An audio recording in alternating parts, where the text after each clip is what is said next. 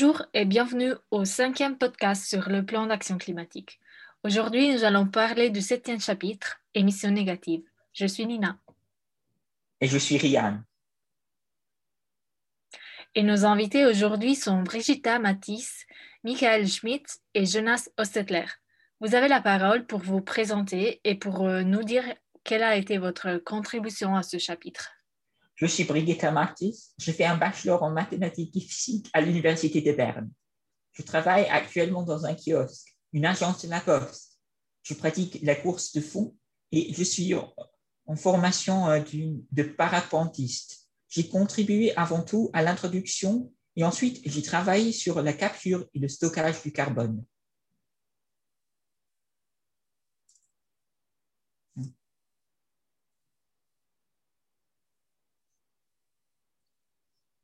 Salut, c'est un très grand plaisir d'être ici avec vous. J'ai collaboré et proposé mes contributions pour le développement du contenu, mais je n'ai pas participé à la rédaction. J'ai vu que mes collègues des domaines de l'agriculture et foresterie étaient dans le projet, mais ma contribution était limitée au point déjà évoqué.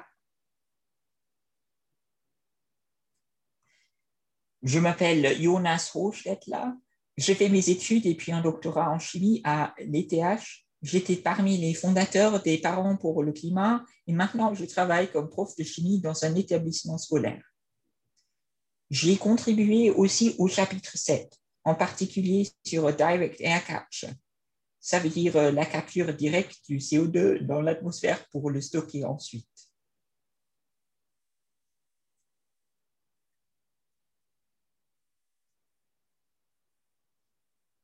Merci beaucoup. On peut passer à l'introduction du podcast alors.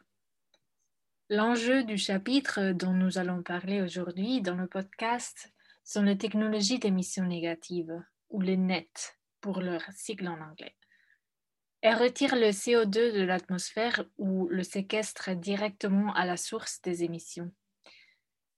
Ces technologies incluent le stockage du CO2 dans le sol, le filtrage de CO2 dans les incinérateurs de déchets et la forestation ou la réforestation. Cependant, il faut en, aucun cas considérer ces technologies comme alternatives à la réduction des émissions. Entre autres parce qu'elles coûtent cher et selon le rapport du GIEC sur les approches de mitigation, auquel vous trouverez le lien sur YouTube, l'impact de cette technologie n'est pas clair. Ce qui n'est pas clair est en fait euh, leur capacité d'avoir un impact sur les températures globales, mais elle reste un complément précieux.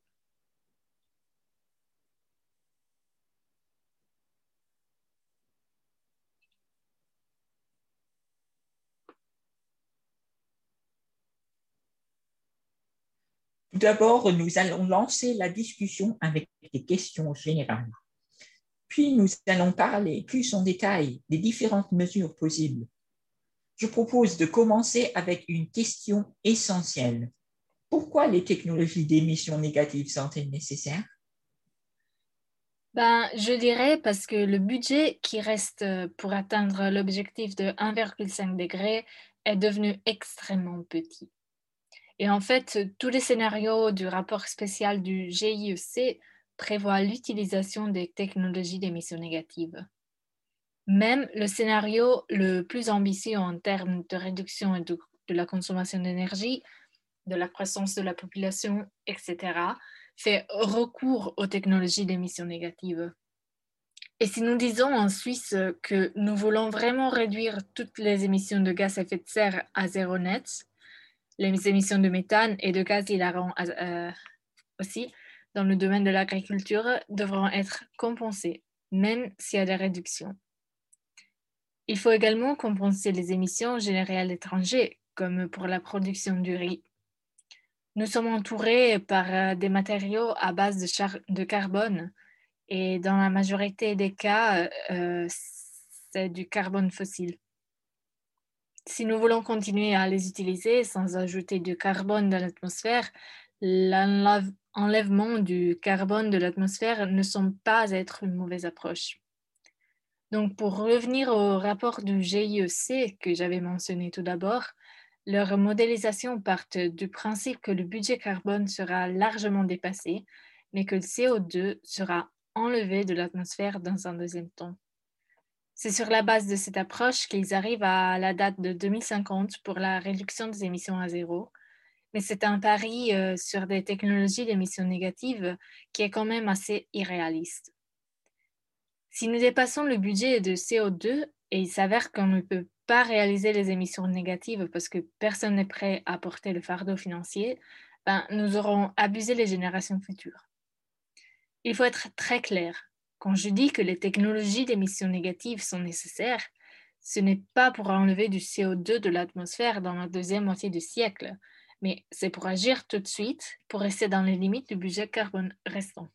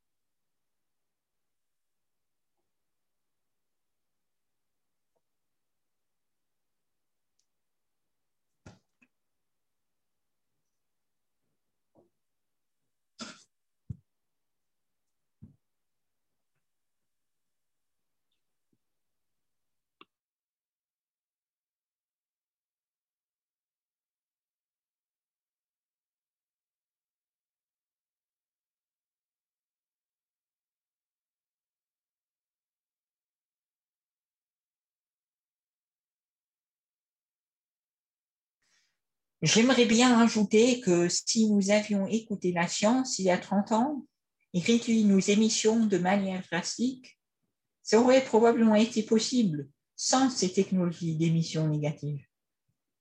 Nous y serions arrivés.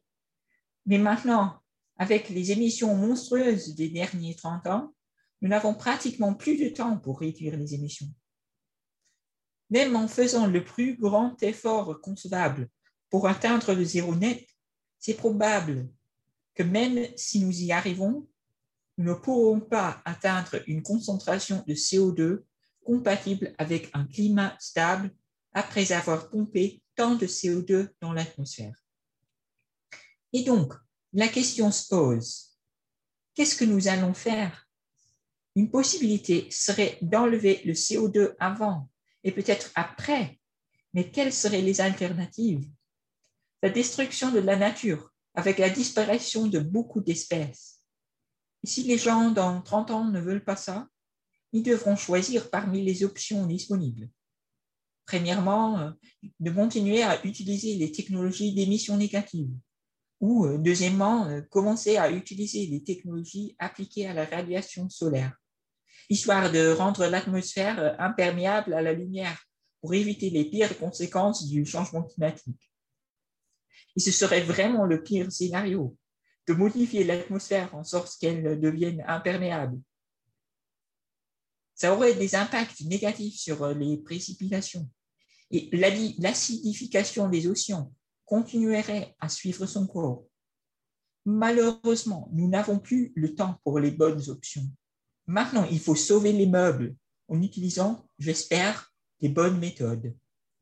Enlever le CO2 de l'atmosphère et le stocker est beaucoup mieux que modifier l'atmosphère pour refléter la lumière du soleil ou laisser le changement climatique suivre son cours. C'est un choix auquel nous serons confrontés.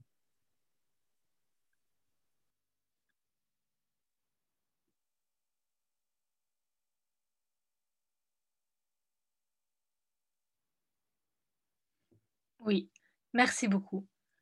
Tout d'abord, nous avons entendu que les technologies sont très chères et requièrent beaucoup d'énergie. Quel est leur rôle dans la résolution de la crise climatique?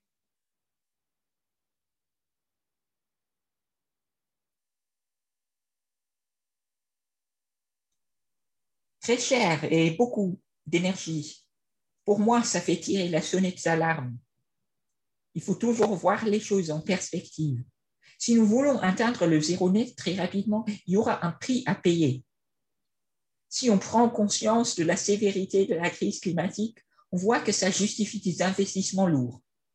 Oui, ces technologies sont plus chères et plus énergivores que les solutions qui évitent la production d'émissions. Et ça, c'est clair, et c'est bien.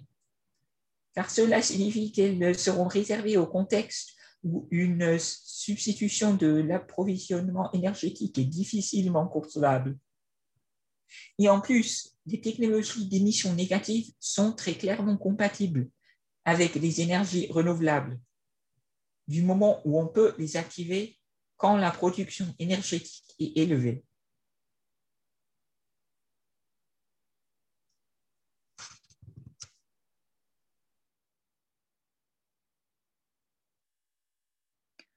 Je dirais que certes, les prix sont élevés, mais la valeur de ce qu'on peut faire avec les technologies d'émissions négatives correspond aux taxes incitatives sur euh, le CO2 prévues pour les décennies à venir. Même aujourd'hui, nous payons en Suisse presque 100 francs par tonne de CO2 émise. Et selon les prévisions moyennement optimistes, le prix des technologies d'émissions négatives sera comparable. De ces 100 euh, à 200 francs par tonne, le coût de l'énergie représenterait à peu près 20 à 30 francs. Et en tout cas, c'est mieux que qu'on s'y lance et enlève le CO2. Les prix de ces technologies aujourd'hui reflètent euh, le fait qu'elles ne sont pas déployées à la grande échelle. Il y a 25 ans, le photovoltaïque coûtait aussi très cher, alors que maintenant, c'est extrêmement bon marché. Et nous devons faire la même chose avec les technologies d'émissions négatives, c'est-à-dire les développer maintenant pour réduire le coût et ne pas continuer à pomper autant de CO2 dans l'air que, l'on veut. Pardon. Même si le fossile coûte peu sur le papier aujourd'hui, la construction d'une centrale à charbon ou à gaz ne se repaye pas. Le fossile a fait son temps et c'est à nous d'accélérer la transition. Il faut faire tout possible pour éviter les émissions de CO2 qui ne sont pas nécessaires et celles qui sont nécessaires doivent être neutralisés, mais vraiment neutralisés, pas juste compensés à l'étranger, mais enlevés concrètement, euh, pardon, mais enlever concrètement en stockant le CO2 de l'atmosphère à l'étranger aussi.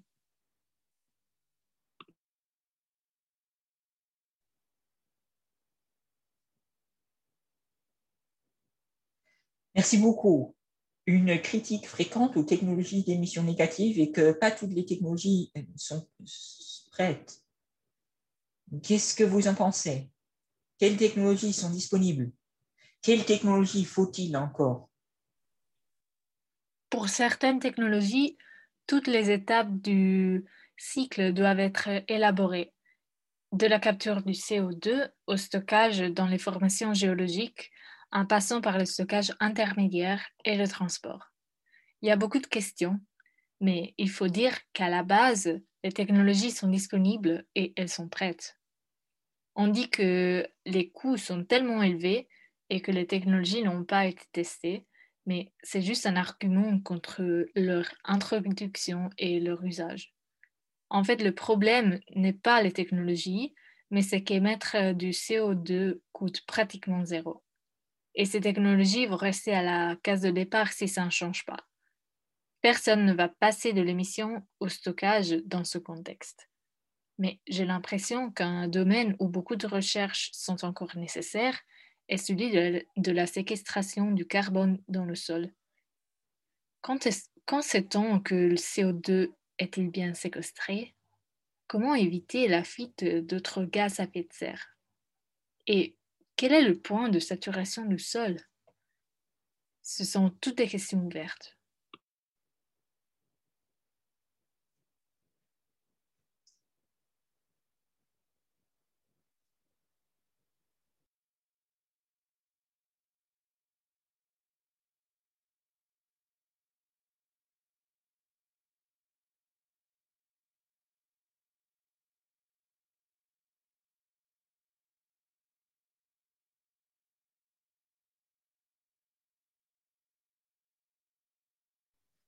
Moi, j'aimerais bien ajouter que la technologie n'est pas tout à fait nouvelle. Dans vos cours de chimie, vous aurez peut-être fait des expériences où vous avez expiré dans une solution calcaire brûlée et le liquide est devenu trouble. Ce que vous avez fait est extraire du CO2 de l'air de votre souffle et le pomper dans l'eau. C'est à peu près comme ça que les technologies de capture fonctionnent. On le pompe dedans et on le retire. La question qui se pose est comment réaliser ce processus à grande échelle? On sait que c'est possible, on sait comment faire, mais ça n'est pas la question. Il faut juste déployer ces technologies à grande échelle. Il y a un peu plus de 20 ans, l'Allemagne a décidé de financer le photovoltaïque et l'énergie éolienne. Mais personne n'aurait cru à l'époque que les prix seraient tombés de manière si spectaculaire. Dans beaucoup des régions du monde, le photovoltaïque et l'éolienne sont devenus les sources d'énergie les meilleurs marchés, loin devant les autres sources d'énergie. 2 centimes par kilowattheure d'énergie. C'était inimaginable à l'époque, mais c'est devenu une réalité. Les installations éoliennes et le photovoltaïque étaient dans les années 60. Mais on a changé la donne quand on les a déployés à grande échelle. On a donné un nouvel élan à la transition énergétique. Maintenant, nous devons décider si nous voulons vraiment développer ces technologies. C'est clair qu'il faut le faire. Et j'espère que la Suisse sera un acteur de premier plan. C'est l'Allemagne qui a donné un coup de pouce au photovoltaïque. Et peut-être que la Suisse sera un pays qui contribuera à développer considérablement les technologies d'émissions négatives.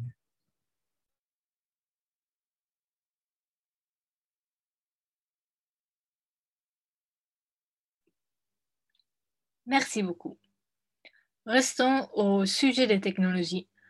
On part du principe que le Direct Air Carbon Capture and Storage, DAX ou DACCS, la capture directe et le stockage du carbone, est le moins dangereux car on ne fait qu'enlever le CO2 de l'air et le stocker de manière sécurisée dans des réservoirs. Mais cela est aussi très énergivore. Est-ce que vous pourriez expliquer brièvement comment la technologie fonctionne, et quels sont les résultats en termes d'énergie et d'équivalent en CO2 En principe, l'air est poussé à travers un filtre. Et le CO2 est l'objet d'une réaction où les amines lient le CO2. Donc, il faut un peu d'énergie électrique pour souffler l'air à travers ce filtre. Le DACCS de Climeworks utilise des hélices pour propulser de grandes quantités d'air. À un certain moment, on arrive à un point de saturation du matériel. On peut donc les chauffer et si on les chauffe, le CO2 est relâché.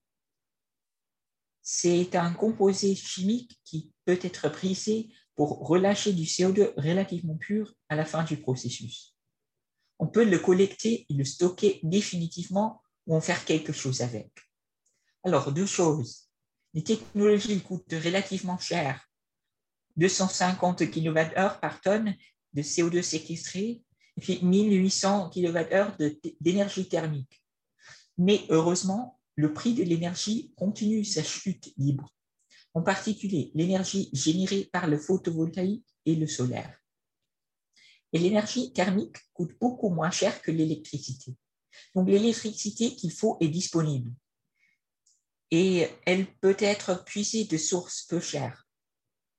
Maintenant, en ce qui concerne les équivalents en CO2, ces technologies sont effectivement négatives en CO2. Il n'y a pas de nouvelles émissions générées en fin de compte. En considérant la totalité du cycle, on voit que ça mène à une réduction de la quantité de CO2 présente. Évidemment, le cycle peut être plus ou moins efficace. C'est le plus efficace si on utilise l'énergie renouvelable et si le matériel de construction est issu du recyclage, mais c'est clair qu'en fin de compte, il y a moins de CO2 dans l'atmosphère. Il faut évidemment utiliser ces technologies en complément d'énergie renouvelable. Bâtir une centrale à charbon et la doter de telles technologies n'est pas une option. Ce serait absurde, Mais ce n'est pas l'objet du débat non plus. C'est sûr, l'usage de ces technologies va nous amener à réaliser des émissions négatives. Faisons vite un calcul.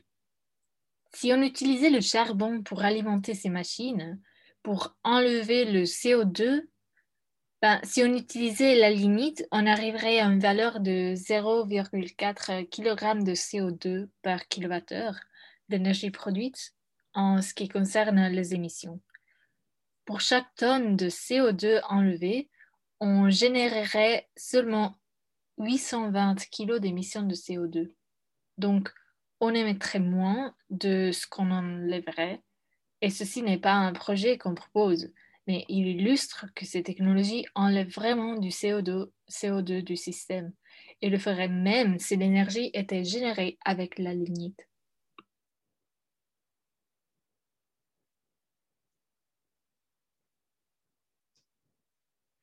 Encore une question technique. Comment fonctionne le stockage du carbone dans le sol? Comment s'est réduit la concentration de CO2 dans l'atmosphère? Quelles solutions sont envisageables pour l'usage des sols par l'agriculture? Tout d'abord, il faut distinguer clairement entre le stockage du CO2 et du carbone. Qu'est-ce que nous voulons stocker? Si c'est le CO2, ce n'est pas comme stocker du charbon. Donc, euh, je vais parler tout d'abord du stockage du CO2. Et puis, Brigitta est probablement mieux informée en ce qui concerne le carbon soil sequestration, c'est-à-dire la séquestration du carbone dans le sol. Alors, il y a plusieurs approches possibles pour stocker le CO2. Euh, le CO2 est un gaz, donc il faut le comprimer pour le pomper dans le sol. Une méthode essayée par, par Climeworks en Islande avec des carbonates est celui de minéraliser le CO2. Donc, en fait, on dissout le CO2 dans de l'eau en créant de l'eau minérale qu'on enfonce dans le sol et puis on le stocke dans du basalte jaune. Le basalte jaune réagit avec le CO2 pour créer des carbonates, donc des minéraux. Et ça se passe relativement rapidement car euh, le CO2 réagit avec la pierre et ne peut pas fuir. Et est. Il y a eu également des recherches euh, sur le potentiel de cette méthode. Il y a assez de basalte dans le monde, donc euh, ça, ce n'est pas le problème. C'est clairement faisable.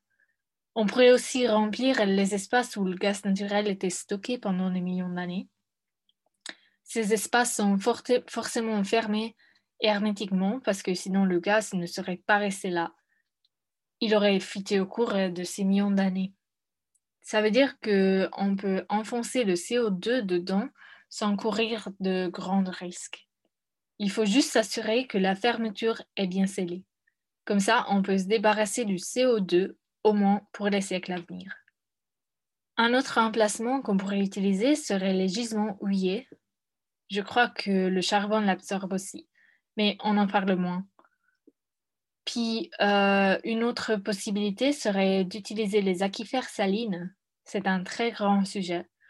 Il y a des recherches en cours qui vérifient le potentiel d'enfoncer du CO2, CO2 dedans, puis de le garder là en toute sécurité. Donc voilà les principales méthodes en discussion. La bonne nouvelle est que le potentiel est grand. Les analyses les plus conservatrices du GIEC estiment qu'on peut stocker 2000 gigatonnes. À l'heure actuelle, l'humanité émet à, peu près 40 gigatonnes de gaz à effet de serre par an. Donc la capacité disponible est de nombreuses fois supérieure à ce qu'il nous faut. Donc le problème n'est pas la capacité de stockage. Non, c'est comment retirer le CO2 de l'atmosphère ou des échappements. Si, nous réussissons ça, nous aurons assez d'espace pour stocker sans courir de grands risques. Le GIEC a calculé le niveau de sécurité du stockage et c'est extraordinairement élevé. Si on travaille correctement, il n'y a rien qui fuite. Il faut absolument travailler correctement pour que rien ne sorte, mais c'est possible sur le plan technologique et c'est une très grande bonne nouvelle. Mais l'enlèvement du CO2 de l'atmosphère coûte de l'argent. Et c'est ça le goulet d'étranglement qui pose des problèmes. Permettez-moi de répondre à la question du stockage de carbone dans le son et de ce qu'on peut faire avec l'usage agricole des sols. Le principe est que les restes de biomasse comme euh, la sciure, les écorces, les branches, la paille sont séchés et dans un processus, une partie peut être convertie en biochar, donc biocarbone. Le grand avantage de la technologie biochar est qu'on peut utiliser la chaleur perdue. 2,1 et 2,8 MWh sont libérés par tonne de biomasse sèche. Et ce biochar peut être distribué dans le sol, où il reste pendant des décennies, voire des siècles.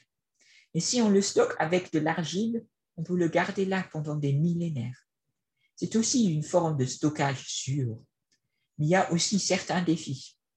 L'organisation doit être décentralisée pour minimiser le transport. Il faut utiliser la chaleur de manière intelligente. Mais les avantages pour le sol sont vraiment assez importants. Une meilleure rétention de l'eau, une meilleure pénétration, une meilleure protection contre l'érosion, ce sont vraiment des avantages qu'il faut prendre au sérieux.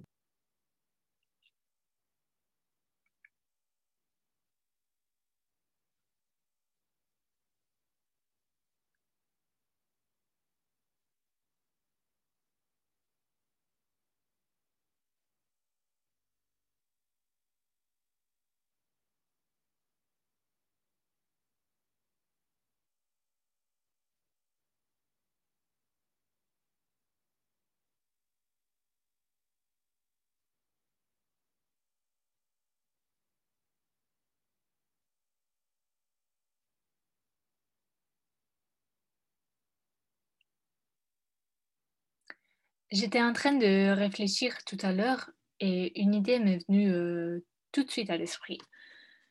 Alors, il y a beaucoup de confusion en ce qui concerne les sols et le stockage. Quand on parle de stockage du CO2, il n'est pas question euh, d'un stockage physique comme quand on met du gaz dans une cave. Non, on parle d'une transformation chimique du carbone dans le sol. Le carbone est lié dans une structure qu'on appelle informellement l'humus du sol. Et les quantités dont on parle sont énormes. Même si normalement on n'y pense pas, il y a deux à trois fois plus de carbone stocké dans tous les sols de la planète mm, que dans l'atmosphère.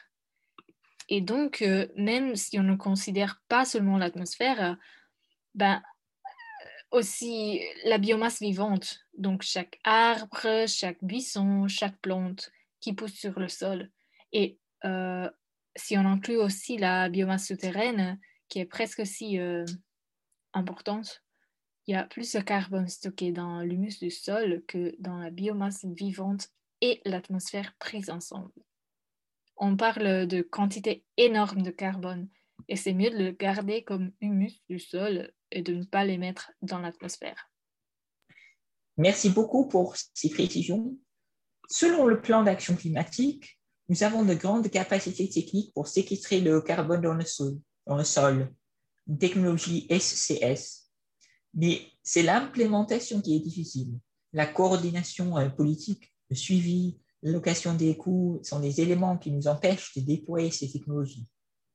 Quelles mesures faut-il prendre pour mettre en œuvre les technologies SCS qu'il nous faut?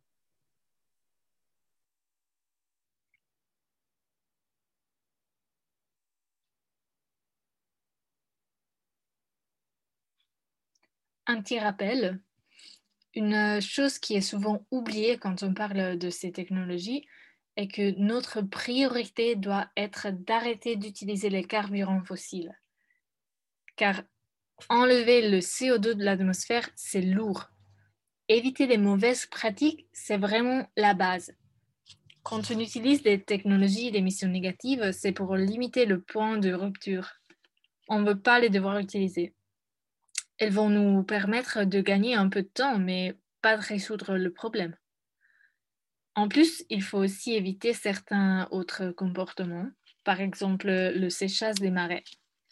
Il ne faut pas utiliser la tourbe à des fins commerciaux.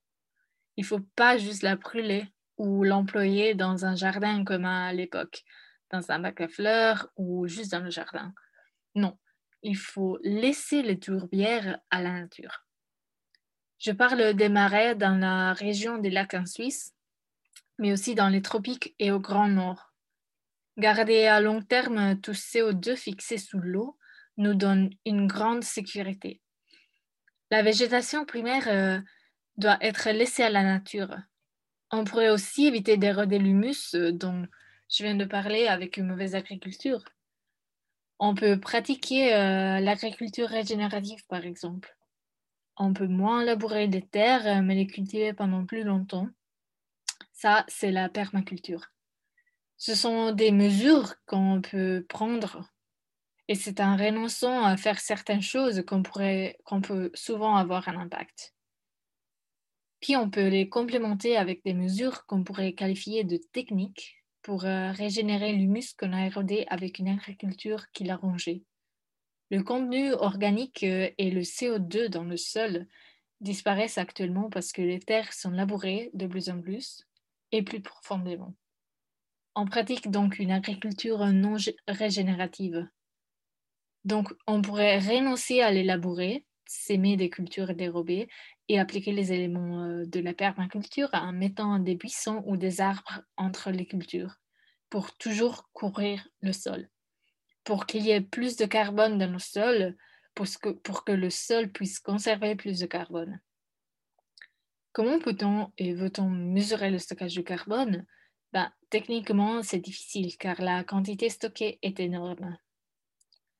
Les ajouts représentent une proportion infime de ce qui est déjà présent.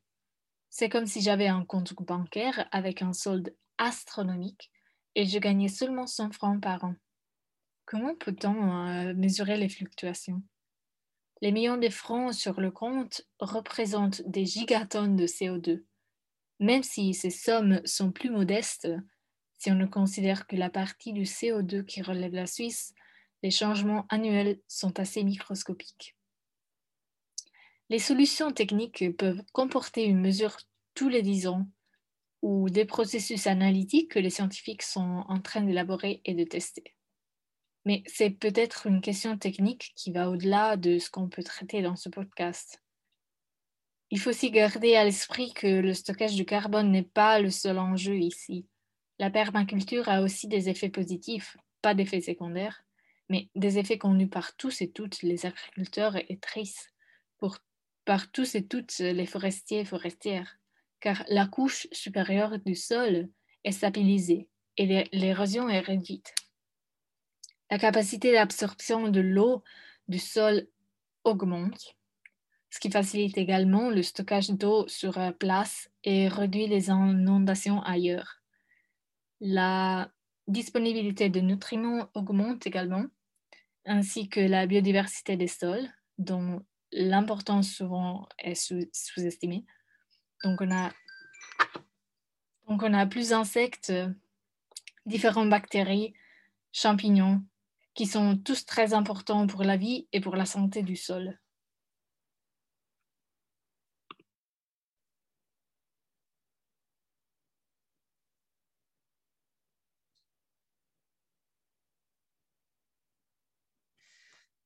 L'acceptabilité sociale est un objectif central pour le plan d'action climatique. Et ça veut dire que les aspects financiers ont une place importante. Cela m'amène à la prochaine question. Quels sont les coûts et les bénéfices financiers de la technologie SCS Peut-être que je n'ai pas expliqué assez clairement ce que sont les technologies SCS. Un cycle veut dire Soil Carbon Content Sequestration, donc la séquestration du carbone dans le sol.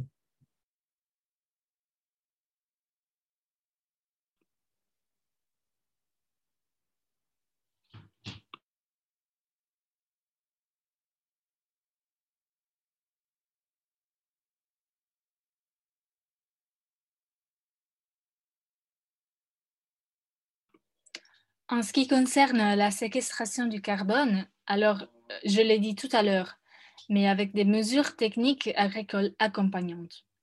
Mais ce n'est pas du tout le Carbon Capture and Storage, CCS. Il ne s'agit pas de filtrer l'air, stocker le CO2 extrait et les presser dans les entrepôts. J'ai essayé de l'expliquer au début. C'est une autre technologie. Mais vu que je ne suis pas un spécialiste du domaine, je ne peux pas vous donner énormément de précisions. En ce qui concerne les impacts financiers, d'un côté, c'est une technologie qui simplifie la vie des agriculteurs et des agricultrices, car si on pratique la permaculture, on a moins besoin de prendre des mesures techniques contre l'érosion avec des charrues parallèles tenues à la main et l'agriculture en terrasse. Car la permaculture permet une meilleure stabilité des, agrégats, de petites grumeaux grumeaux pardon, qui euh, se forment, ce qui réduit l'érosion et par conséquent le travail que les agriculteurs et les agricultrices doivent faire. Il y a moins besoin d'arroser les terres car la terre est plus compacte et la teneur en humus est plus élevée. Donc la disponibilité de nutriments stockés est aussi plus grande. Considérons le rendement par unité de surface. Les opinions des experts et des expertes divergent, mais généralement, on peut dire qu'il y a une réduction de 10 à 20% Mais si on considère le rendement par unité de travail, et ça veut dire aussi l'investissement financier pour les agriculteurs et les agricultrices, c'est même meilleur, car il y a moins d'usage de pesticides et il faut moins avoir, il faut moins travailler la terre avec les tracteurs. L'impact financier exact dépend certainement de la forme d'agriculture et de la région. Et ça dépend si on parle de pâturage permanent, des asperges ou de plants sarclés, qui sont par ailleurs euh, particulièrement répandus en Turgovie. Il faudrait certainement analyser les situations au cas par cas. Merci beaucoup pour euh, ces explications intéressantes. Maintenant, je vais exposer certains faits particulièrement intéressants et importants sur le carbone dans le sol et vous poser nos dernières questions. N'hésitez pas à ajouter une dernière remarque ou euh, un appel à nos auditeurs auditrices. Alors, le danger potentiel de la libération du CO2 du pergélisol, du tourbière et d'autres lieux de stockage est réel. Pour les êtres humains, les animaux, la faune et la flore, niveau mondial, mais aussi ici en Suisse, dans un futur proche. Quelles mesures faut-il prendre pour éviter que ce danger se concrétise?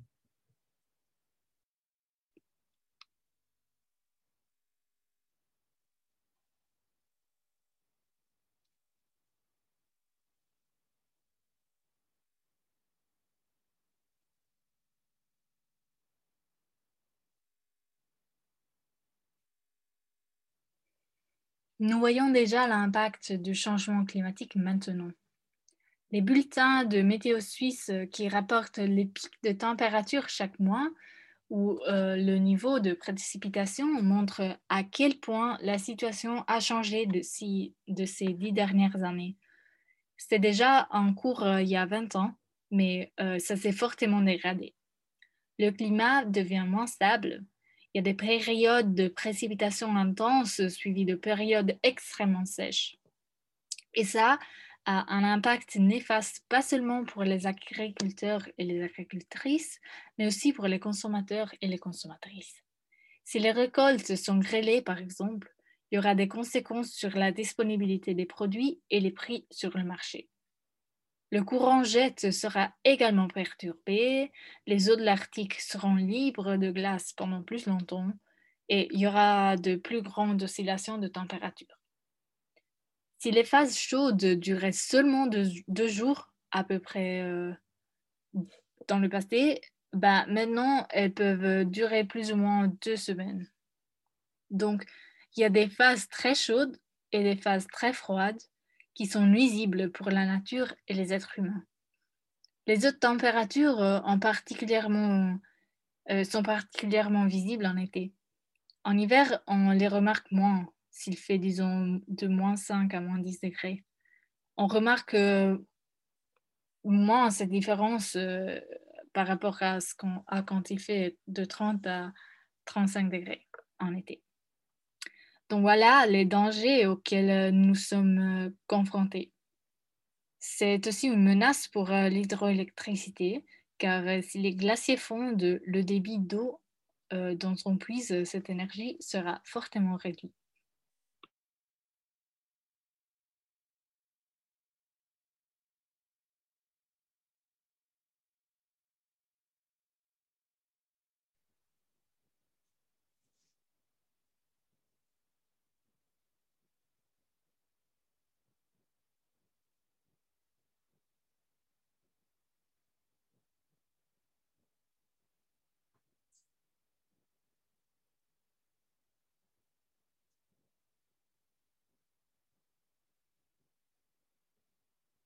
Merci beaucoup, c'était très intéressant.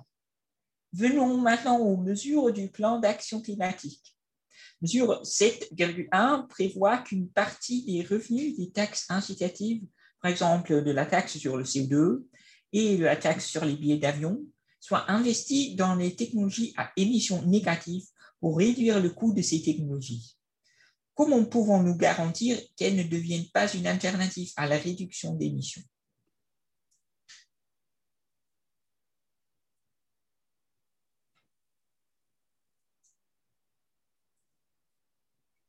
L'usage des technologies d'émissions négatives coûtera toujours plus cher que la non-émission de gaz à effet de serre.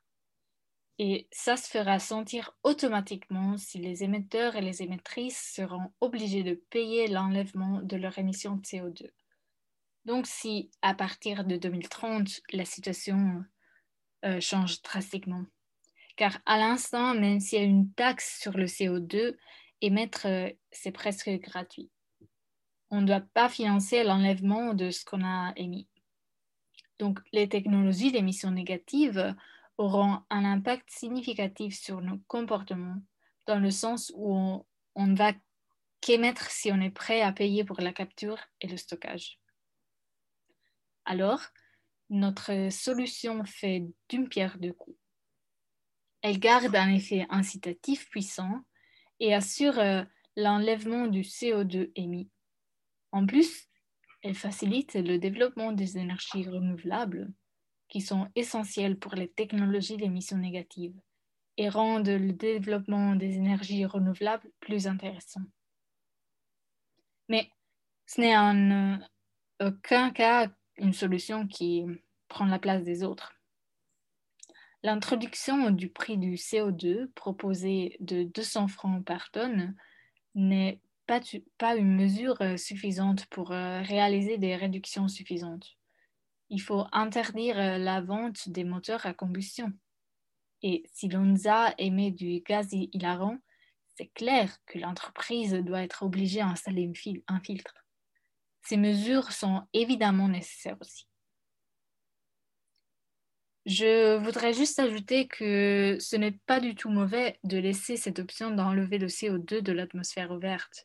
Car si, disons, un ou une nostalgique des motos veut continuer à sortir en moto, on peut lui dire euh, qu'il ou elle a tout le droit de le faire. Il faut juste qu'il ou elle euh, finance l'enlèvement des émissions qu'il ou elle provoque. C'est bien que nous puissions concéder cette liberté car euh, nous pouvons surmonter cette crise seulement avec le soutien de ces personnes.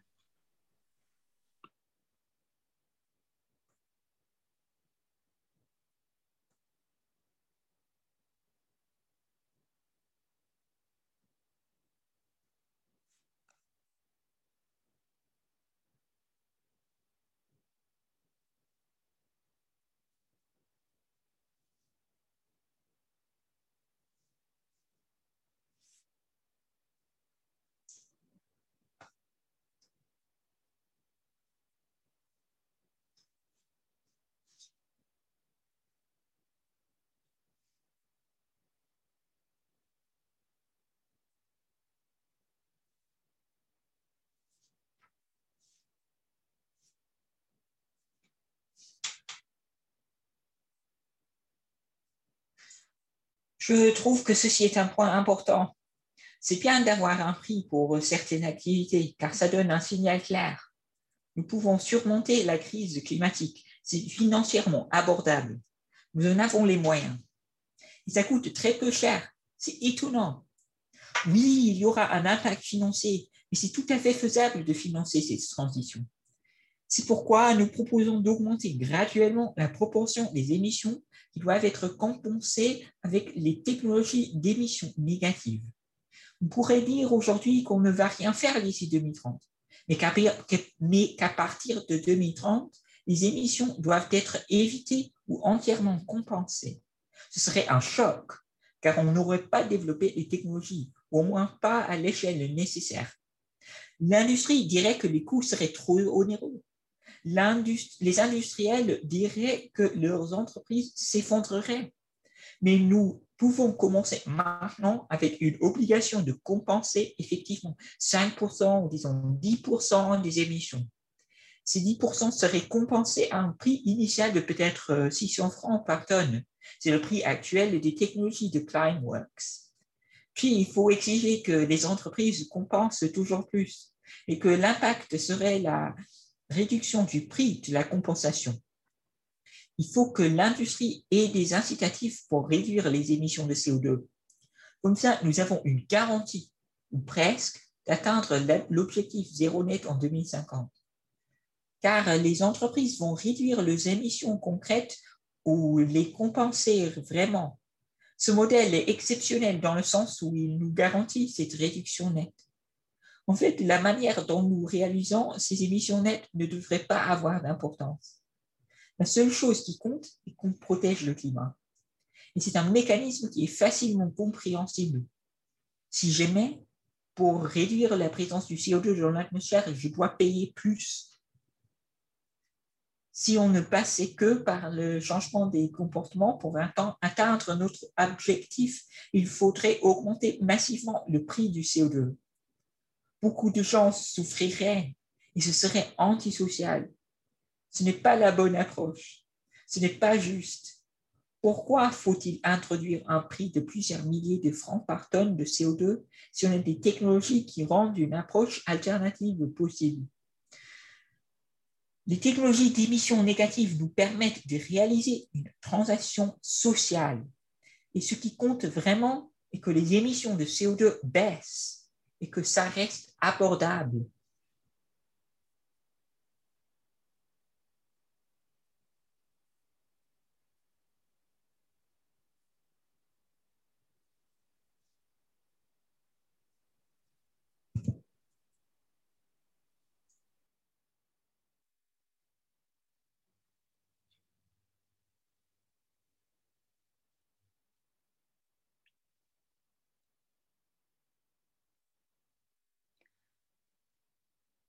La mesure 7.2 revendique la compensation complète des importations des biens provenant de l'étranger. Quels biens seraient touchés par cette mesure et pour quels biens faudrait-il compenser les émissions? Et puis une troisième et dernière question. Quel pourcentage des émissions doit être compensé par les technologies d'émissions négatives? Et là, je ne parle pas que des importations.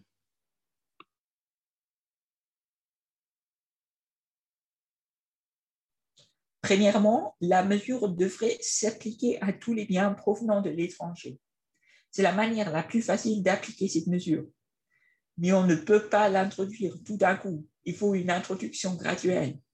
L'objectif doit être la neutralité carbone en 2030. Et ça doit être une neutralité réelle. Prenons l'exemple d'un téléphone portable. Il faut prendre en compte la quantité d'énergie grise puis, il faut également refléter la production du CO2, dont les émissions effectives, et donc prendre en compte la source de l'énergie. Ça importe vraiment si c'est le charbon ou le photovoltaïque.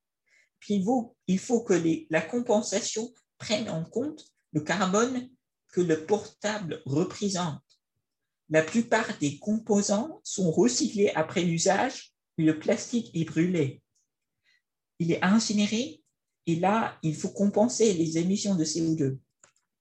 On peut appliquer cette même méthode à tous les produits et au carburant des avions, par exemple. Comme ça, l'avion aussi serait obligé à compenser, pardon, l'aviation serait aussi obligé à compenser la totalité de ses émissions d'ici 2030, même si elle ne sera pas passée au carburant synthétique d'ici là, on suppose. Et en fait, quand on parle des importations, il ne faut pas oublier qu'il n'y a pratiquement pas de source de CO2 en Suisse. Presque tout le CO2 brûlé est importé. Il y a certaines exceptions, le béton, certes, mais aussi des émissions provenant de l'agriculture. Mais ici, nous abordons des problèmes différents qu'il faut résoudre séparément. En ce qui concerne le pourcentage des émissions qui doit être compensé, c'est difficile à dire, mais je dirais à peu près 2 à 3% Si le secteur aérien décide de ne pas réduire ses capacités et de ne pas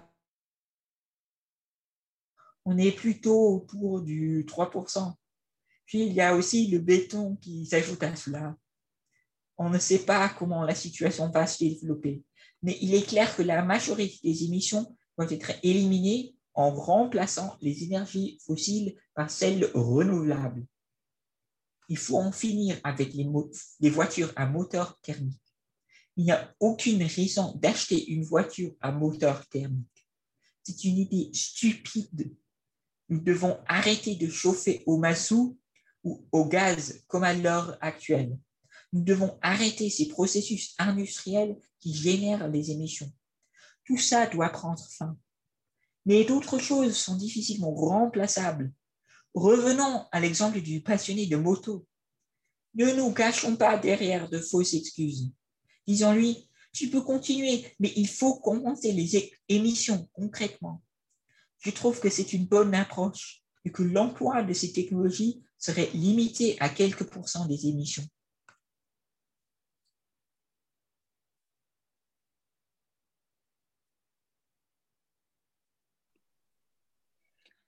La mesure 7.3 du plan d'action climatique euh, garantit des subventions aux technologies qui extraient le CO2 de l'air.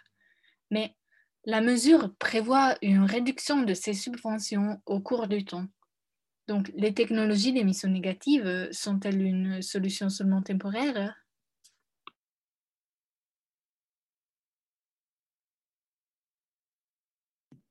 Je dirais euh, oui, idéalement, elles ne seront que temporaires, mais probablement nous n'aurons pas de choix. J'imagine que nous serons obligés de les utiliser. Si j'avais le choix, je n'accepterais pas 410 parties par million comme euh, concentration de CO2. Ce n'est pas bien pour l'humanité et j'espère que nous pourrons le faire car, euh, comme je viens de le dire, ce niveau élevé n'est pas bien pour l'humanité. J'espère que nous pourrons réduire la concentration. J'espère que nous le ferons en reconnaissant que c'est une bonne chose pour l'humanité. Nous pouvons nous permettre cet investissement. 350 parties par million serait un bon objectif et j'espère que nous l'assumerons. Il y a une raison pour laquelle euh, nous partons du principe que la concentration va baisser. Nous prévoyons que le prix des technologies va baisser et que nous ne nous permettrons plus d'émettre euh, du CO2 net dans l'atmosphère. Nous allons alors atteindre un point où la compensation réelle nous coûtera moins cher que les taxes sur le CO2. Et si les services de Climeworks ne coûtaient que 100 francs par tonne de carbone, l'usage de leur technologie pourrait coûter moins cher pour les émissions qui restent que de payer une taxe sur le CO2. Mais il faut être clair. Nous avons besoin d'une taxe incitative sur le CO2. C'est une solution. Mais nous devons aussi mettre les nouvelles technologies en marche. Il faut les rendre intéressantes pour le marché. Et c'est l'État qui doit le faire, car ce genre d'investissement n'est pas intéressant pour le secteur privé.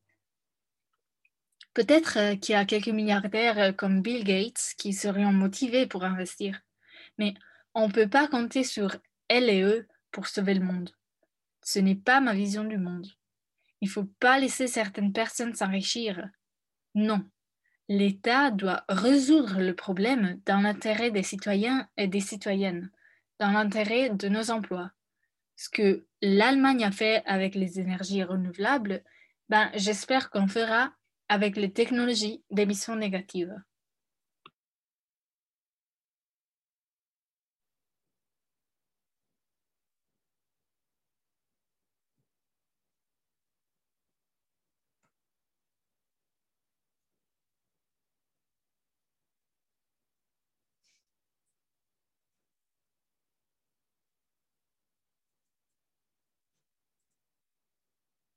Merci beaucoup. Nous arrivons gentiment à la fin du podcast.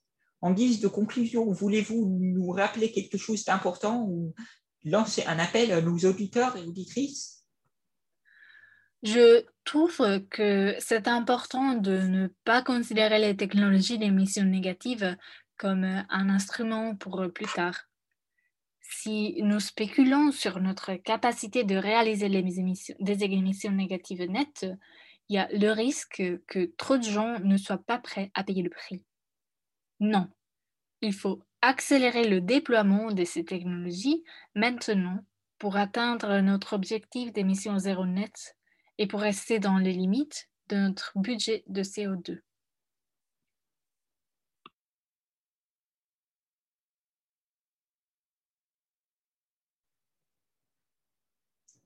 Ce serait bien de prendre euh, les décisions sur la base de l'évidence, en ayant recours à des vérités scientifiques, aux chiffres.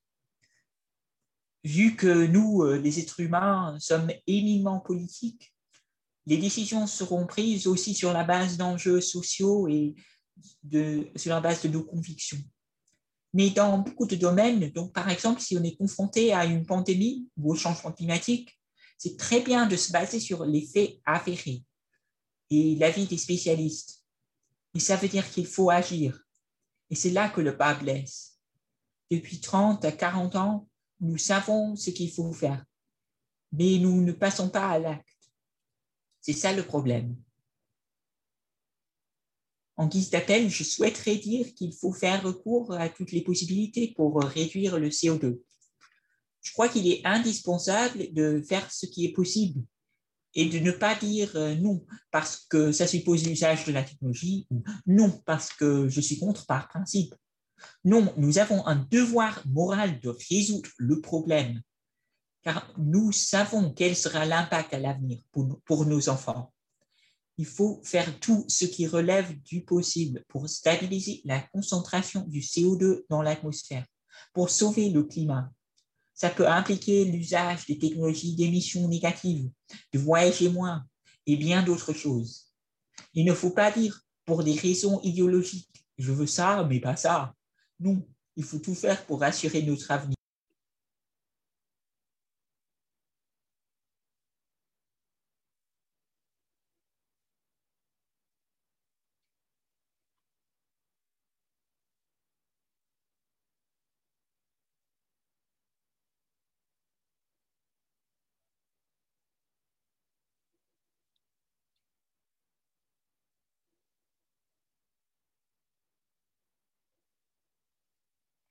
Merci. C'était un très beau mot de fin. Et je vous remercie tous les deux pour euh, votre contribution au plan d'action climatique et pour les précisions que vous venez de nous donner dans ce podcast. Et maintenant, une information pour les auditeurs et les auditrices. Si vous avez des questions ou des commentaires, vous pouvez toujours les envoyer à notre adresse email cap.climatestrike.ch ou bien laisser un commentaire euh, sous cette vidéo. Si nous avons suscité un intérêt plus profond, vous pouvez lire euh, ce chapitre dans son entier sur euh, www.climateactionplan.ch. Le prochain podcast va paraître dans deux semaines. Merci.